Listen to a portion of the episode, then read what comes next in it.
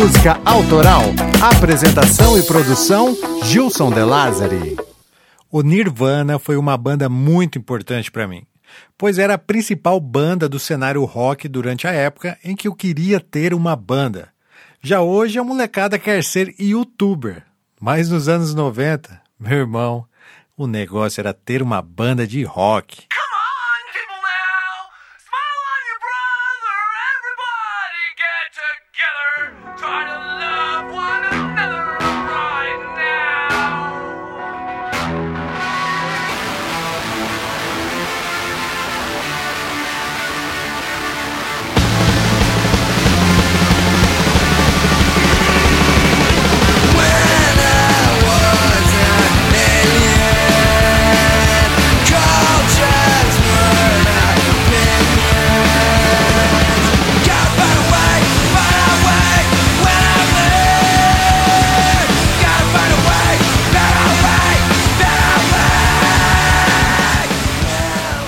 Aqui no meu estúdio eu vejo quatro discos de ouro na parede. Eles representam a origem do meu gosto musical particular. Na verdade, são réplicas que os artistas e as gravadoras recebiam quando atingiam um certo número de vendas. Nos Estados Unidos, para ganhar um disco de ouro, o artista precisava vender 500 mil cópias. E para ganhar um disco de platina, um milhão de cópias. Aqui no Brasil, os números eram bem mais modestos, tá? Com 40 mil cópias já ganhava um disco de ouro e com 80 mil o disco de platina. Quando os números se repetiam, viravam discos de diamante, platina dupla e por aí vai. É de se imaginar que os prêmios muitas vezes eram armados, né? Já que a contagem das vendas vinham das próprias gravadoras.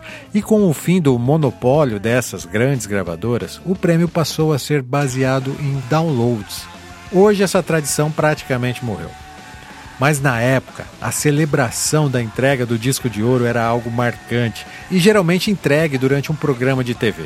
Eu sei, era só uma forma a mais de promover o artista e consagrar as gravadoras, mas tenho que admitir que funcionava, viu?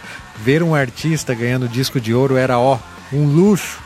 Pois bem, aqui no meu estúdio tenho quatro réplicas desses discos. E de quase todos eu já falei aqui no Clube da Música Autoral. ACDC e o disco Back in Black, Pink Floyd e o disco The Dark Side of the Moon, Michael Jackson e claro, né, Thriller. E só faltava esse que eu falo hoje, Nirvana, com seu disco Nevermind.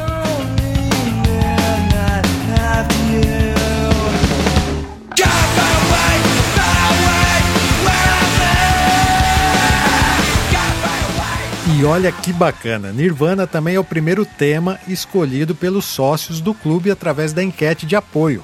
Legal, né? Somente sócios podem votar nos novos temas e Nirvana foi escolhido com 45% dos votos. Se você também quiser apoiar a missão do clube e votar nos próximos temas, é só acessar clubedamusicaautoral.com.br barra assine. Lá tem um vídeo meu explicando certinho como funciona. Você pode ser um sócio oficial e votar, mas também pode participar do grupo secreto do clube. Essa semana a gente debateu muita coisa nova por lá. Abraço a todos os estrategistas do clube e quero também dar as boas-vindas ao Henrique Vieira de Lima. Ele é nosso primeiro sócio diretor do clube. Recebe os episódios antes do lançamento e levou uma camiseta exclusiva também. Faça como o Henrique e apoie para que essa missão não morra. Seja um sócio oficial do Clube da Música Autoral.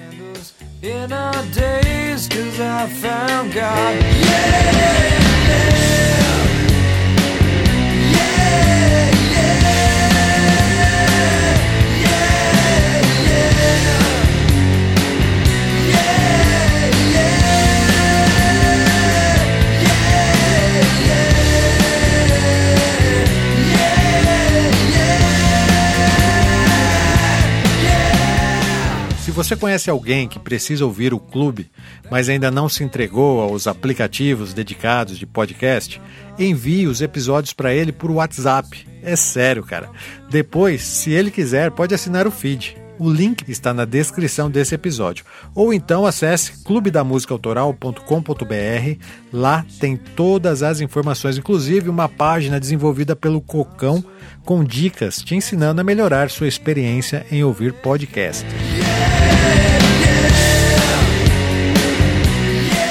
E não posso esquecer de te avisar que é nas redes sociais que eu completo as informações que foram narradas aqui nesse episódio, com fotos, vídeos e muitas curiosidades. E é também pelas redes sociais que você pode mandar um comentário. Os melhores serão lidos em um episódio extra no final dessa temporada.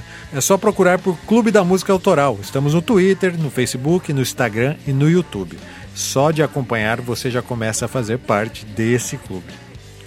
Caro ouvinte, já sinto o cheiro de mofo.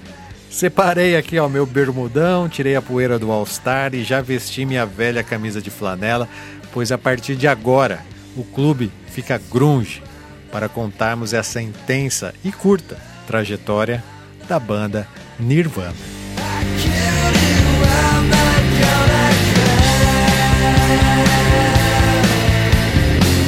Clube da Música Autoral. Então tá, ok. Vamos começar bem do comecinho. When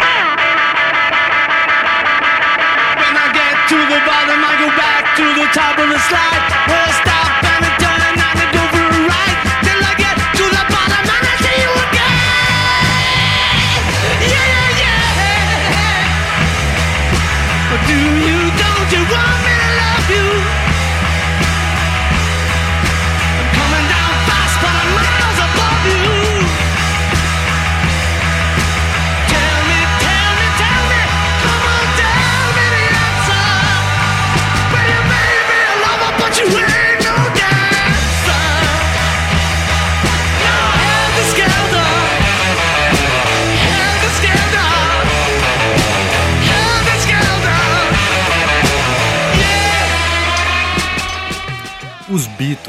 sempre eles, né?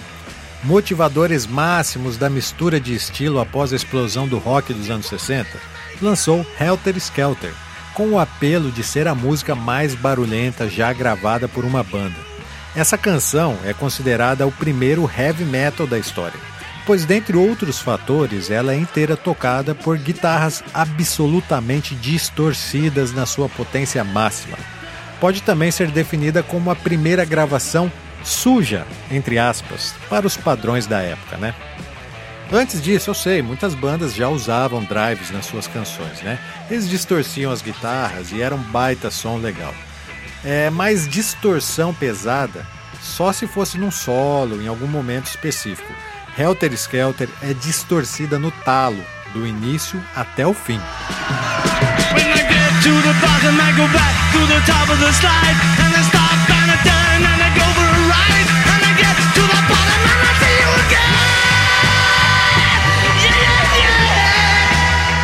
Paul McCartney, compositor de Helter Skelter, lançou também o estilo despojado e jogoso de cantar, que se misturado com a famosa técnica vocal que foi denominada drive, Aí sim nós descobrimos que foi isso que influenciou e ramificou a maioria dos subestilos do rock que vieram depois de Helter Skelter. Dá para entender?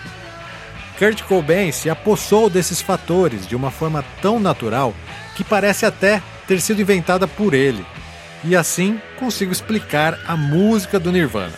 Foi um prazer falar de música com vocês e até a próxima. Não, não, espere, estou brincando. Tem um outro valor aqui agregado que explica o tremendo sucesso do Nirvana. E esse é com certeza a personalidade peculiar de Kurt Cobain. Ele era o não artista, o não famoso.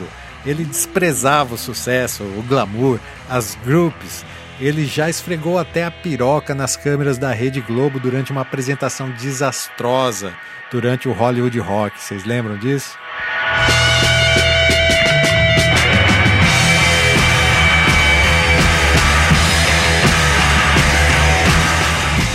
Sim, caro amigo do clube, Kurt Cobain era um gênio da música, mas também não era muito bom das ideias.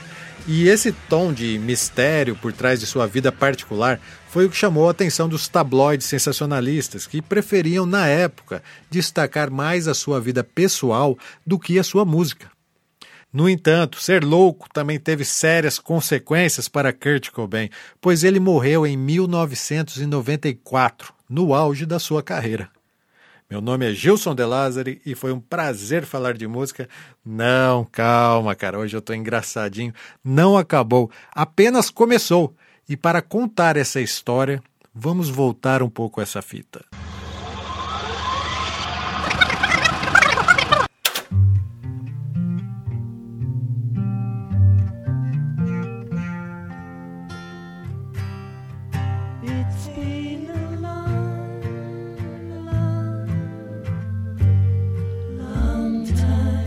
Kurt Donald Cobain nasceu no dia 20 de fevereiro de 1967, por acaso no mesmo ano em que Paul McCartney compôs Helter Skelter.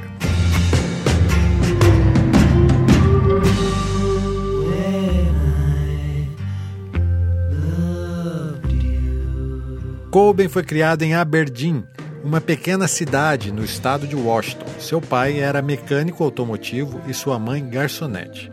Sua tia e seu avô eram músicos profissionais e, assim, a música sempre esteve presente na infância do menino Kurt, que, segundo relatos, mostrava ter um talento para a arte desde muito pequeno. Ele pintava quadros com seus personagens favoritos da Disney e super-heróis da Marvel, claro, né? E ainda criança, aprendeu a tocar piano. Ele era uma gracinha executando músicas como o Hey Jude dos Beatles, né?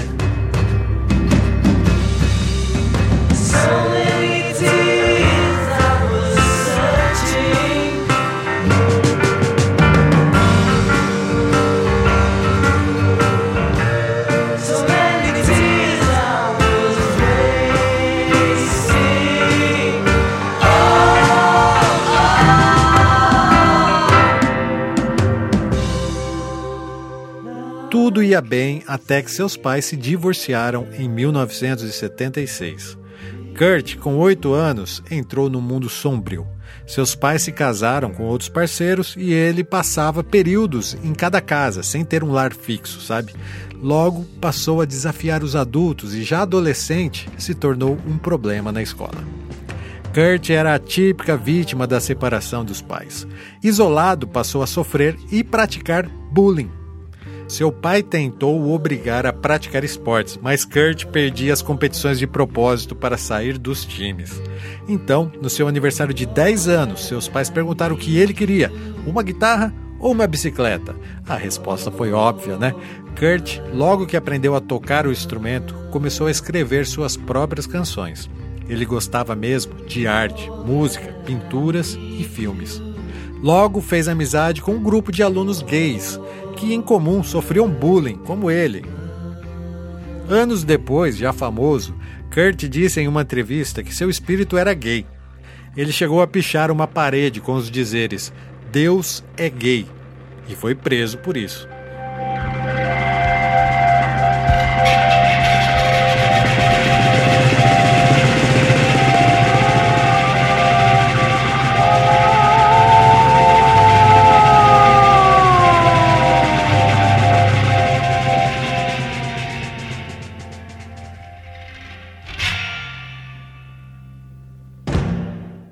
Conforme prescrição dos terapeutas, Kurt tinha um diário onde descrevia como eram seus dias.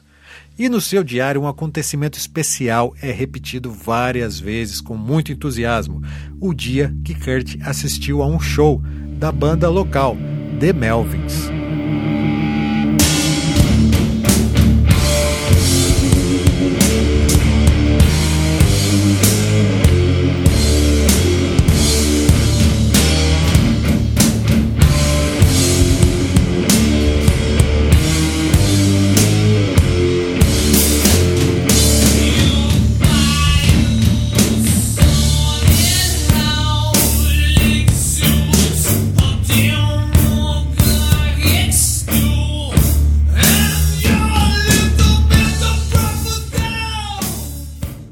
Logo, Kurt também montou a sua primeira banda, o Fecal Matter, onde participavam alguns integrantes do Melvins. Kurt era vocalista e guitarrista e chegaram a gravar algumas demos antes da banda acabar. Ouça como era o som do Fecal Matter em 1986.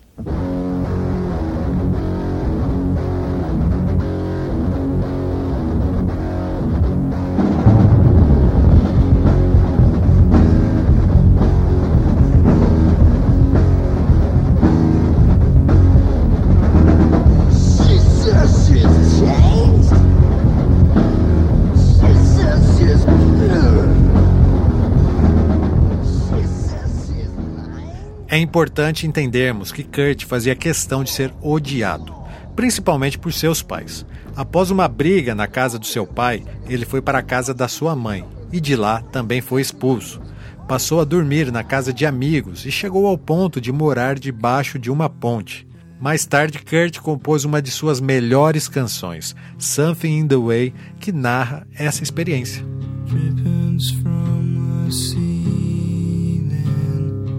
It's.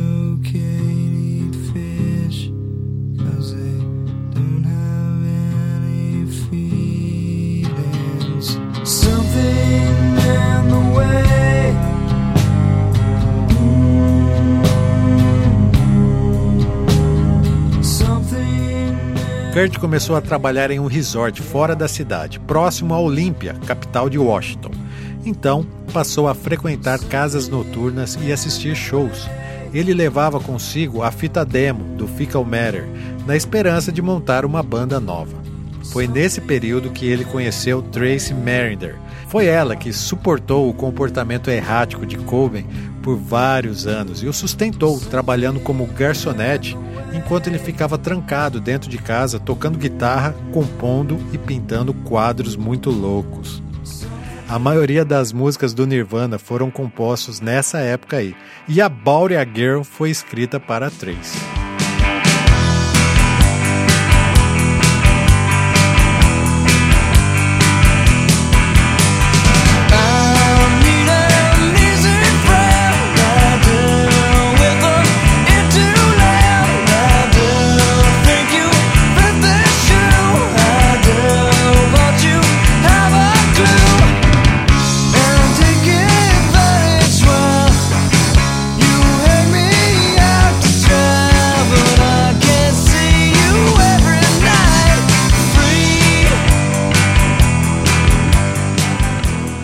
Então Kurt conheceu outra garota, Tolville Vale.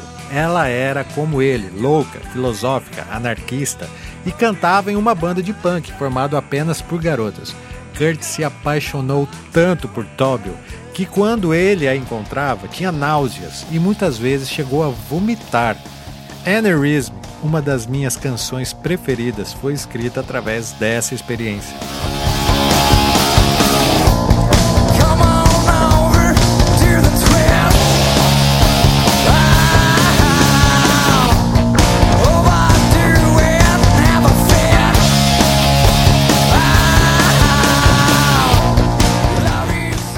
Chris Novoselic que é outro importante personagem dessa história.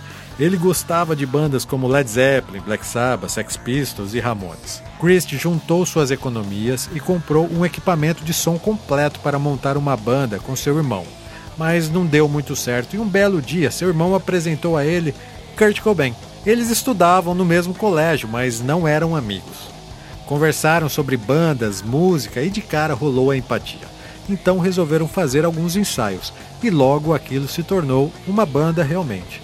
Kurt chegou até a ser baterista antes de definirem seus postos. Chris no baixo, Kurt na guitarra e voz e Aaron, um amigo do colégio, na bateria. Com o nome de Skid Row, vejam só, fizeram o primeiro show no colégio, que foi gravado e virou uma demo da banda. Se liga na podreira, cara. Oh, no!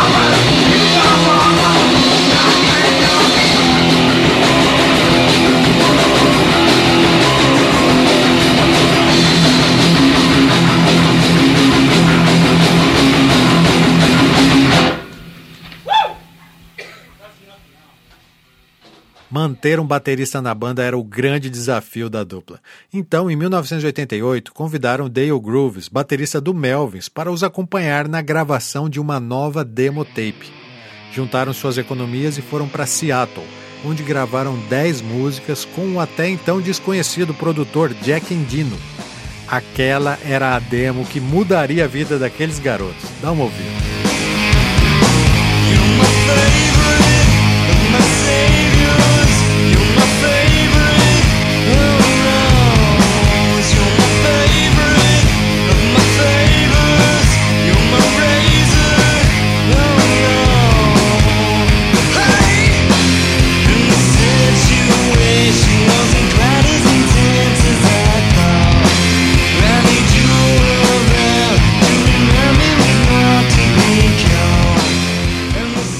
Jack Endino, fascinado pelo som, mandou a demo tape para Jonathan Poneman, que tinha acabado de montar uma gravadora independente chamada Sub Pop.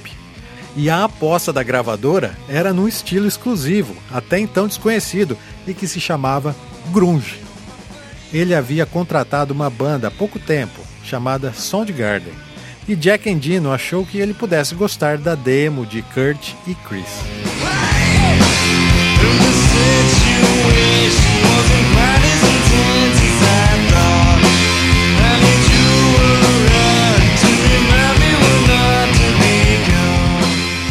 Não deu outra. Jonathan marcou uma entrevista com Kurt e combinaram o lançamento de um compacto que saiu em novembro de 1987, já com a banda assinando pela primeira vez com o nome de Nirvana, cujo significado se baseia num conceito budista que significa libertação da mente.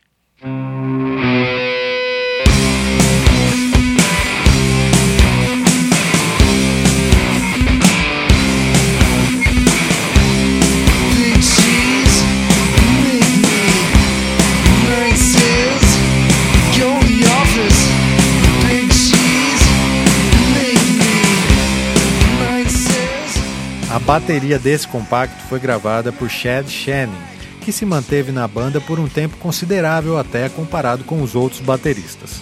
O compacto do Nirvana teve uma boa repercussão e logo a Sub Pop começou a negociar a gravação de um álbum.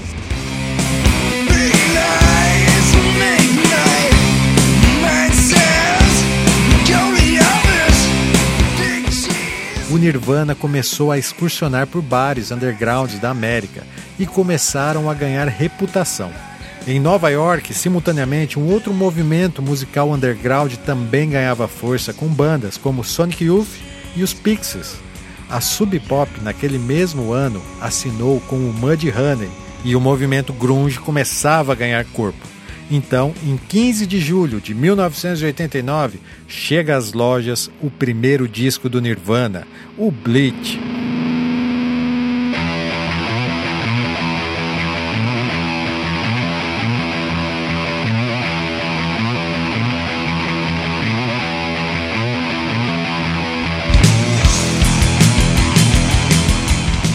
Bleach é um disco muito legal para nós, fãs.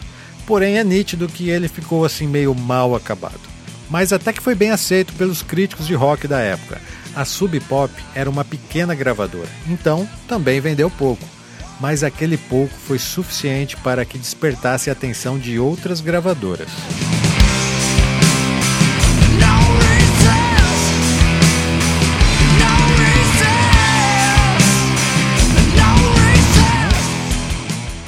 Contudo, ir para uma grande gravadora e ser famoso contradizia as tradições do estilo grunge.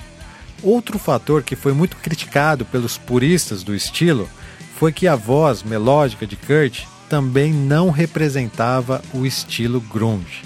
Complicado, né? Acho melhor até fazer uma pausa para explicar para vocês o que foi esse movimento grunge e como ele nasceu.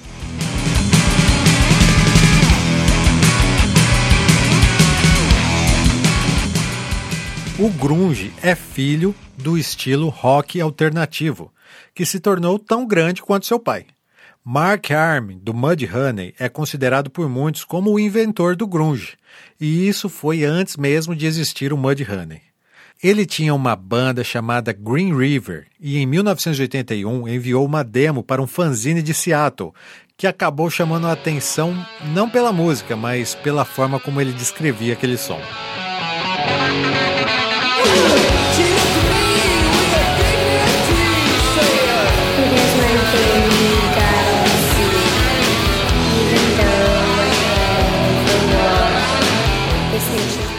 Mark dizia que aquilo era puro barulho, pura merda, puro grunge, um jargão britânico que define sujo.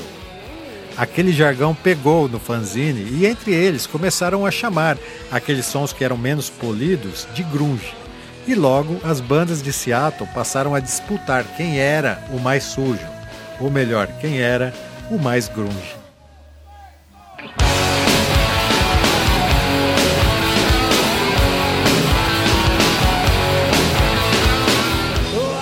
Na sua essência, as bandas grunges consideravam cafonas os ícones do hard rock, como Kiss, Aerosmith, Van Halen. Para eles, eram bandas bregas. No grunge, o estilo visual era o que menos importava. Suas roupas, quanto mais velhas, melhor. No futuro virou o estilo grunge de se vestir. É, chegou a ser moda, né? Vocês lembram?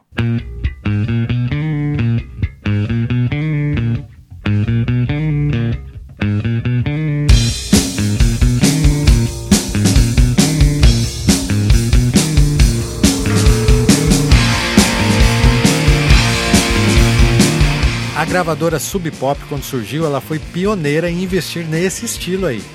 E assim que suas bandas despontavam, elas iam para outras gravadoras maiores, como a Geffen Records, por exemplo.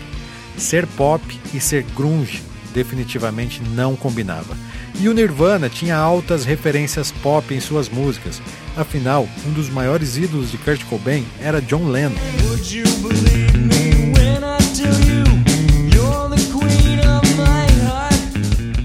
Para o grunge, Nirvana foi ruim, pois popularizou o estilo e acabou com aquela essência de movimento underground. O problema é que Kurt Cobain nasceu para ser grande, e ele seria de qualquer forma, mesmo sem a existência do grunge.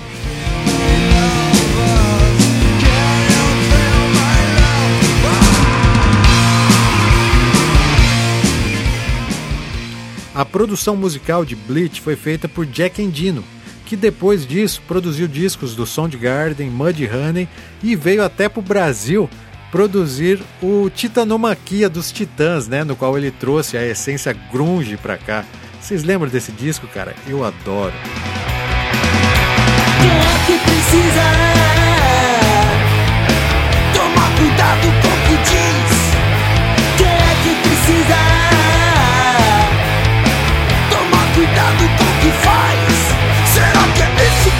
necessito? Será que é isso que eu necessito? Ok, mas o Nirvana que eu estou falando aqui ainda é aquele Nirvana de 1989, sem grana, todo fodido. O disco até rendeu uma pequena turnê pelos bares underground da Europa e que de certa forma elevou o status da banda. Então, Christ e Kurt começaram a compor as músicas para o segundo disco, mas o problema do baterista ainda era crônico. O Nirvana se apresentava com bateristas freelancers. Então, apareceu ele, o elemento que faltava, o Dave Grohl.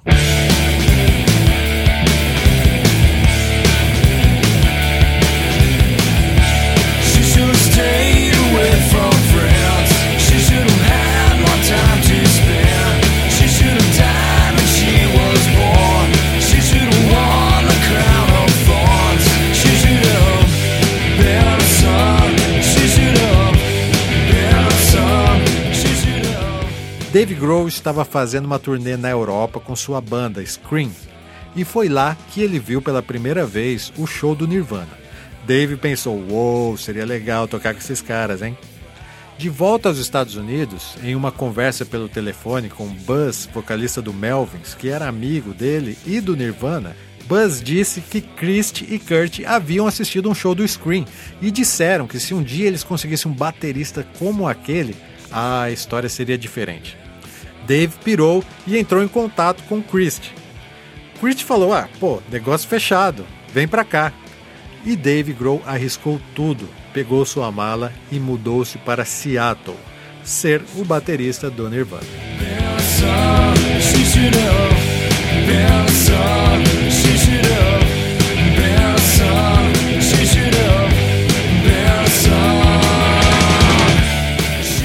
Chegando lá, ele dividia um apartamento minúsculo com Kurt e dormia em um sofá onde mal conseguia esticar as pernas.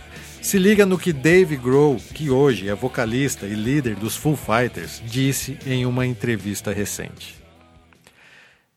Eu estava na maior banda com o maior compositor da minha geração e a única coisa que eu precisava fazer era fechar os olhos e tocar como se fosse o último dia da minha vida.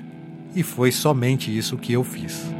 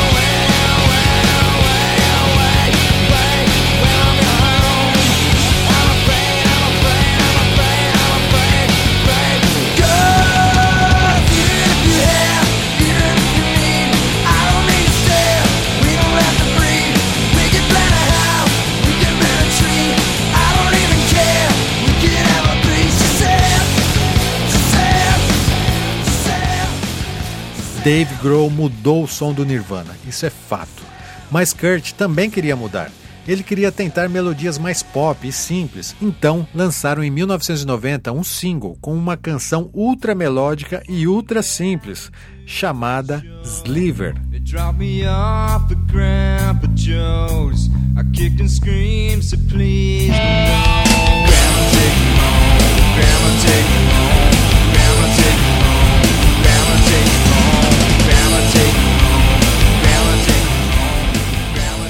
A Sub Pop, que passava por crises financeiras, não aprovou aquele tipo de canção.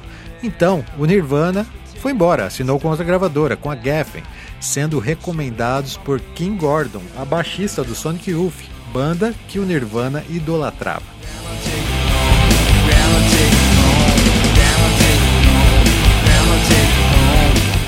Na Geffen, a moeda começou a pingar e a opção de gravarem uma música mais melódica ficou a cargo da banda. O Nirvana já estava produzindo o segundo disco e fez questão de manter o mesmo produtor que vinha trabalhando com eles desde a Sub Pop, Butch Vig. O novo disco inicialmente se chamaria Chip, mas logo mudou para Nevermind.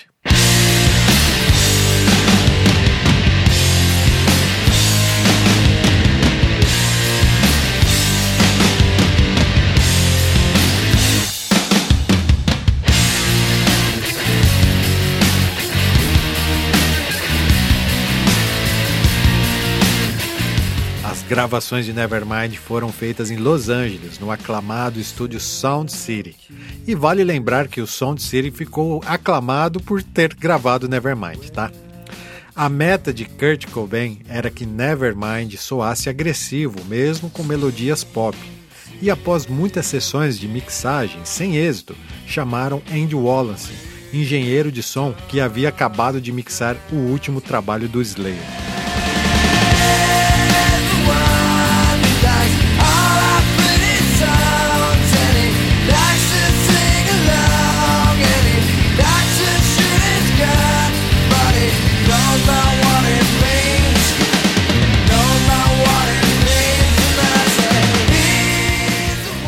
Som é agressivo, mas Kurt Cobain nesse disco usa guitarras atípicas para quem busca sonoridades pesadas.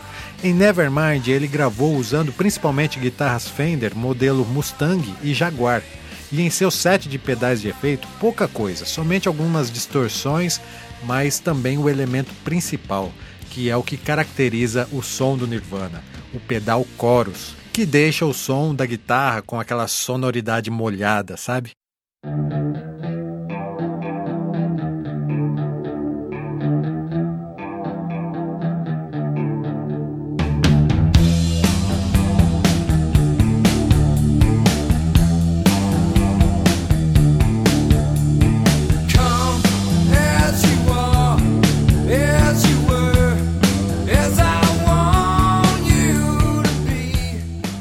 Revista Guitar World decretou que a guitarra de Kurt Cobain no disco Nevermind definiu o tom do rock da década de 90. One baby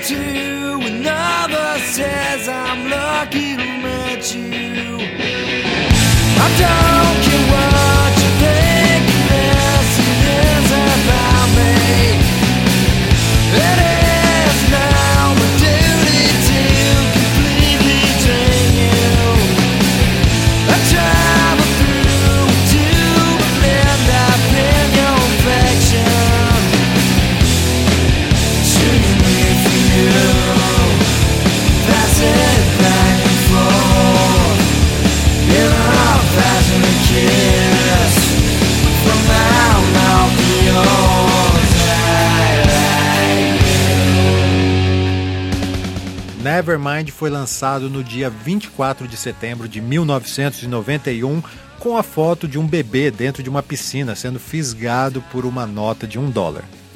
A Geffen esperava que o disco vendesse 250 mil cópias, mesma quantidade alcançada pelo Sonic Youth. Mas apenas quatro meses após seu lançamento, Nevermind estava desbancando das paradas ninguém menos que Michael Jackson e seu álbum recém-lançado Dangerous. Nem o mais entusiasta produtor fonográfico imaginaria uma zebra daquelas. Em 1992, Nevermind estava vendendo mais de 300 mil cópias por semana, Aqueles moleques despretensiosos estavam ganhando três discos de ouro por mês. E todo esse sucesso tem nome. O disco todo é ótimo, sem dúvida. Mas uma música específica fez a estrutura do mercado fonográfico estremecer. E é também o tema do episódio 13 do Clube da Música Autoral. Smells Like Teen Spirit. Quem é? Clube da Música Autoral.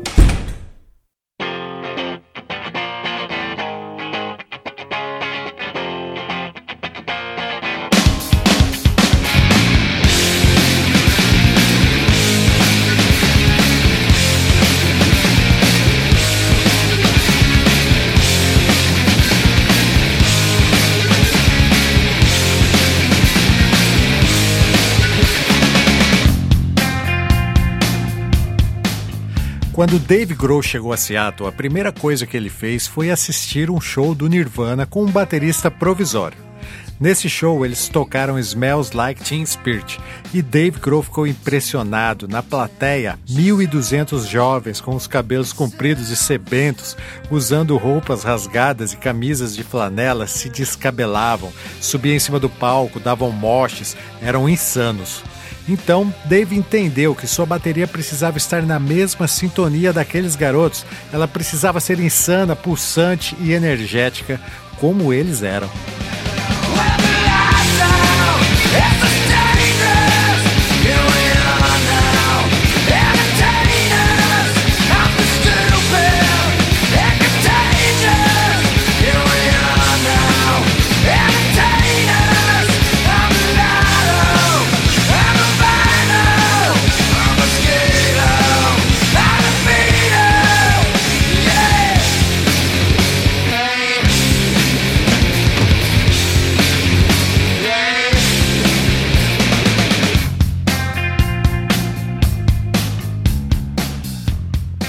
Dia seguinte, fizeram o primeiro ensaio com Dave na bateria. E eles tocaram Smells Like Teen Spirit.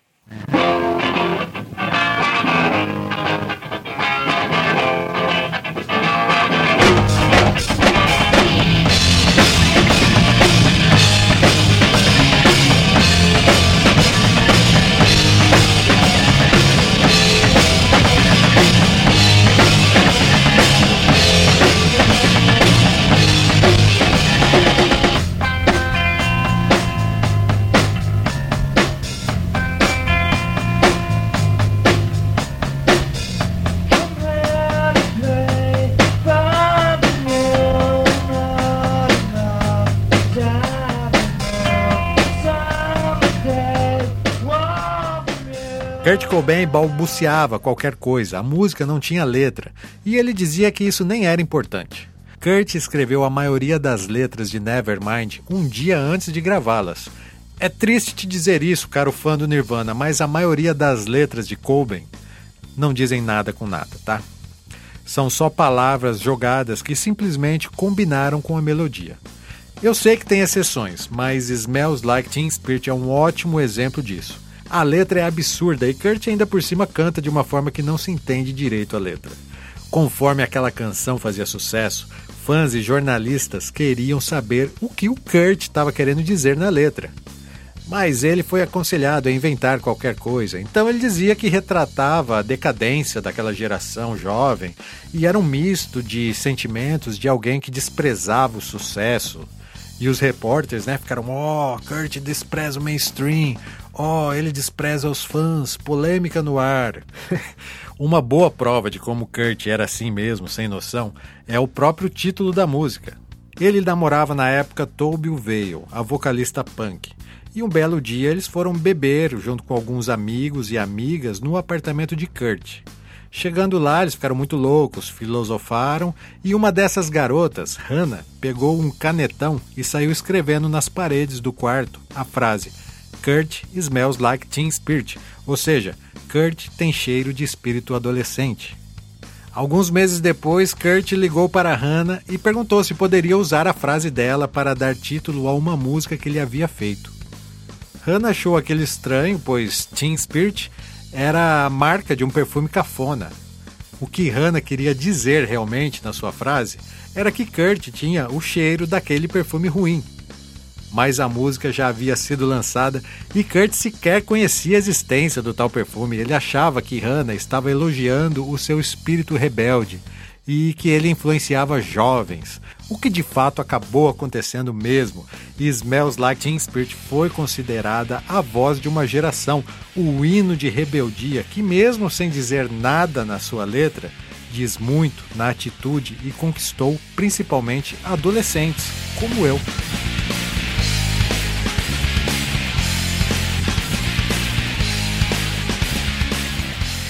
Kurt era totalmente contrário a qualquer técnica de gravação que tapeasse a performance natural.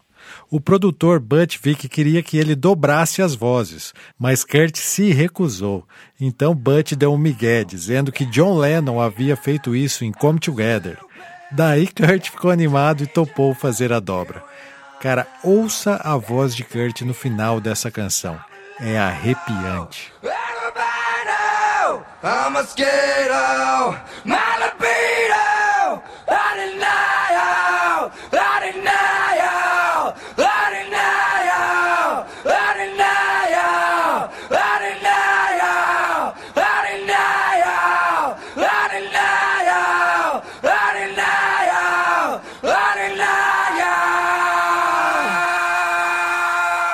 O sucesso de Smells Like Teen Spirit, no entanto, teve um outro impulso não foi apenas a música em si que estremeceu as estruturas. A Geffen queria lançar um videoclipe e negociar aparições na MTV. O canal estava em alta nos Estados Unidos. Clipes musicais eram essenciais em qualquer produção comercial da época. Então, a gravadora, que sabia que o Nirvana não aprovaria nada bonito, escalou Samuel Bayer, um produtor de vídeos trashes lá do B, para dirigir o clipe de Smells Like Teen Spirit.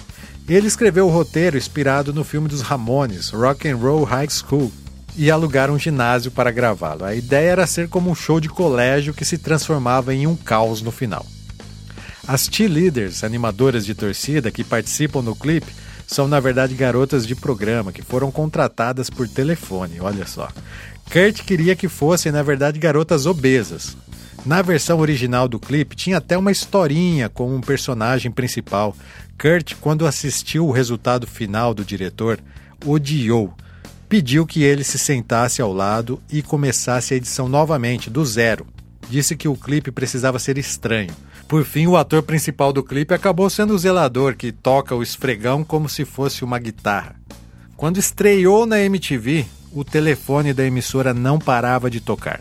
Teen Spirit precisou entrar na programação de todos os programas da MTV, foi uma loucura faturou todos os prêmios da emissora e entrou no Guinness Book como o videoclipe musical mais reprisado da Europa. No Brasil não foi diferente. Eu, garoto do interior aqui, ó, já roqueirinho, vibrava com os programas de clipes como o Cliptonita da TV Record. A MTV não era transmitida no interior de São Paulo, apenas na capital, mas eu tinha um amigo que me trazia fitas VHS gravadas da programação da MTV. Maluco, quando eu vi o vídeo de Smells Like Teen Spirit, eu dava moche de cima do sofá. Que que foi aquilo, cara? Posso te dizer com segurança, mudou a minha vida.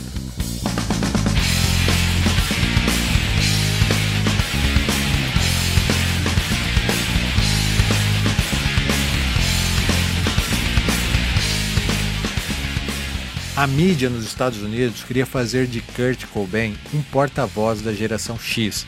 Mas Kurt dizia: Eu não tenho as respostas para nada, eu não quero ser porta-voz de porra nenhuma. O sucesso de Teen Spirit realmente incomodou o Nirvana, que chegou até o ponto de tirar a canção do repertório como forma de coibir fãs modinha que iam aos shows só para ouvir aquela canção. O produtor Butch Vig explicou anos depois que aquela ambiguidade ou confusão era o charme da coisa toda. O que atraía os jovens para Kurt é que ele não era necessariamente um porta-voz de uma geração. Ele sequer sabia o que queria para sua própria vida. Ele era só um cara chateado. Kurt quebrava aquele estereótipo da celebridade que queria ser amada, que almejava o sucesso acima de tudo.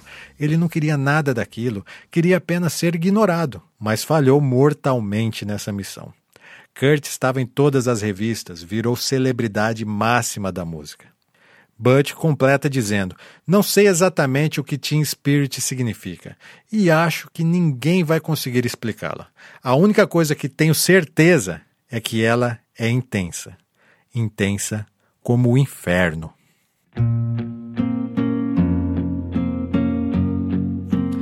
E assim, com essa frase de Butch Vig, o produtor de Nevermind, eu encerro o episódio 13 do Clube da Música Autoral.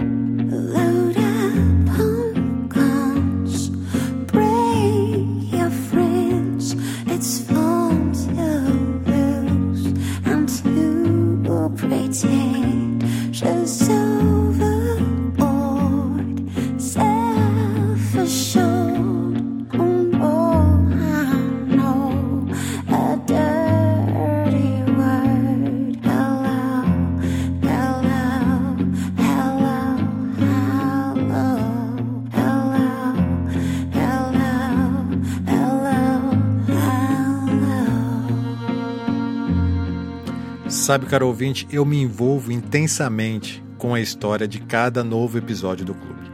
Chega a ser angustiante. Então, eu pego o violão e toco algumas canções desses artistas e me alivio. É arrepiante, cara, mas preciso expelir aquela áurea. E tocando consigo me aliviar. Eu comentei sobre isso com o meu parceiro do clube, o Cocão, e ele me falou uma frase muito profunda que me deixou inquieto. Ele nem sequer imagina isso. Mas o Cocão me disse que Nirvana é a banda mais agressiva que ele conhece. Aquilo me soou estranho no começo, pois eu sei que o Cocão já ouviu death metal, thrash metal e tudo mais. Mas o Cocão ele sabe das coisas. O que ele quis dizer é que Kurt nos agrediu com a intensidade de suas músicas. Hoje as novas gerações são apáticas em relação a isso, mas quem viveu sabe que Nirvana é o vômito de Kurt Cobain tentando se reencontrar com a sua infância. É pesado, cara. With the lights out, it's dangerous.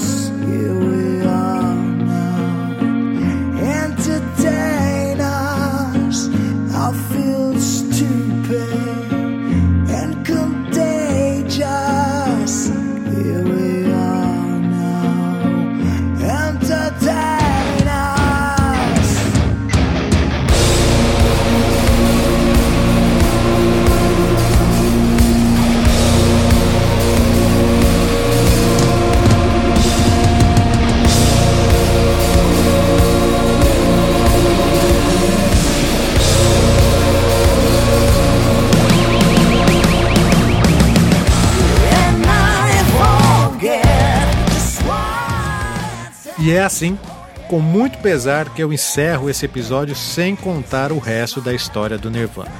Mas eu tive que escolher entre resumir toda a história do Nirvana e ir logo para a parte final da morte de Kurt ou dividir essa saga em dois episódios. E foi isso que eu preferi fazer. Então, eu vou criar uma opção inédita, Nirvana Parte 2, e vou colocar na enquete de apoio do clube, para você poder votar e num futuro próximo, caso seja da vontade dos ouvintes do clube, voltarei para acabar de contar essa história e falar sobre o meu disco preferido, o In Utero, sobre a passagem do Nirvana pelo Brasil, sobre a doida da Courtney Love, além, claro, das teorias sombrias sobre a morte de Kurt Cobain. Se você quer ouvir esse episódio, acesse clubedamusicaautoral.com.br barra assine. Lá tem um vídeo explicando direitinho como funciona. Para votar, você precisa ser sócio do clube. E assim ainda me ajuda a manter viva essa missão.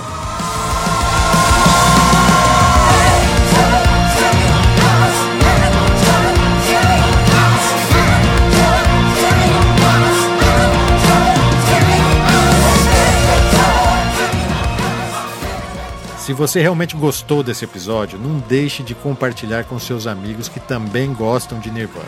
E se ainda não está seguindo o clube nas redes sociais, aviso que estamos no Twitter, Instagram, Facebook e YouTube. Procure por Clube da Música Autoral e siga. pois eu completo as informações narradas aqui por lá.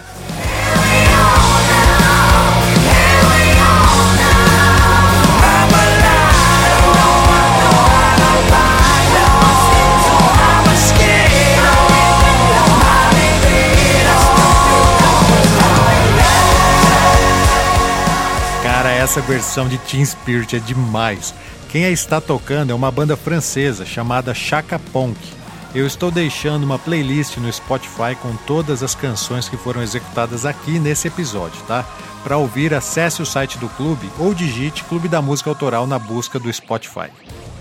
E é assim, triste e feliz ao mesmo tempo, com muitas saudades de uma época que não volta mais, que encerro o episódio 13 do Clube da Música Autoral.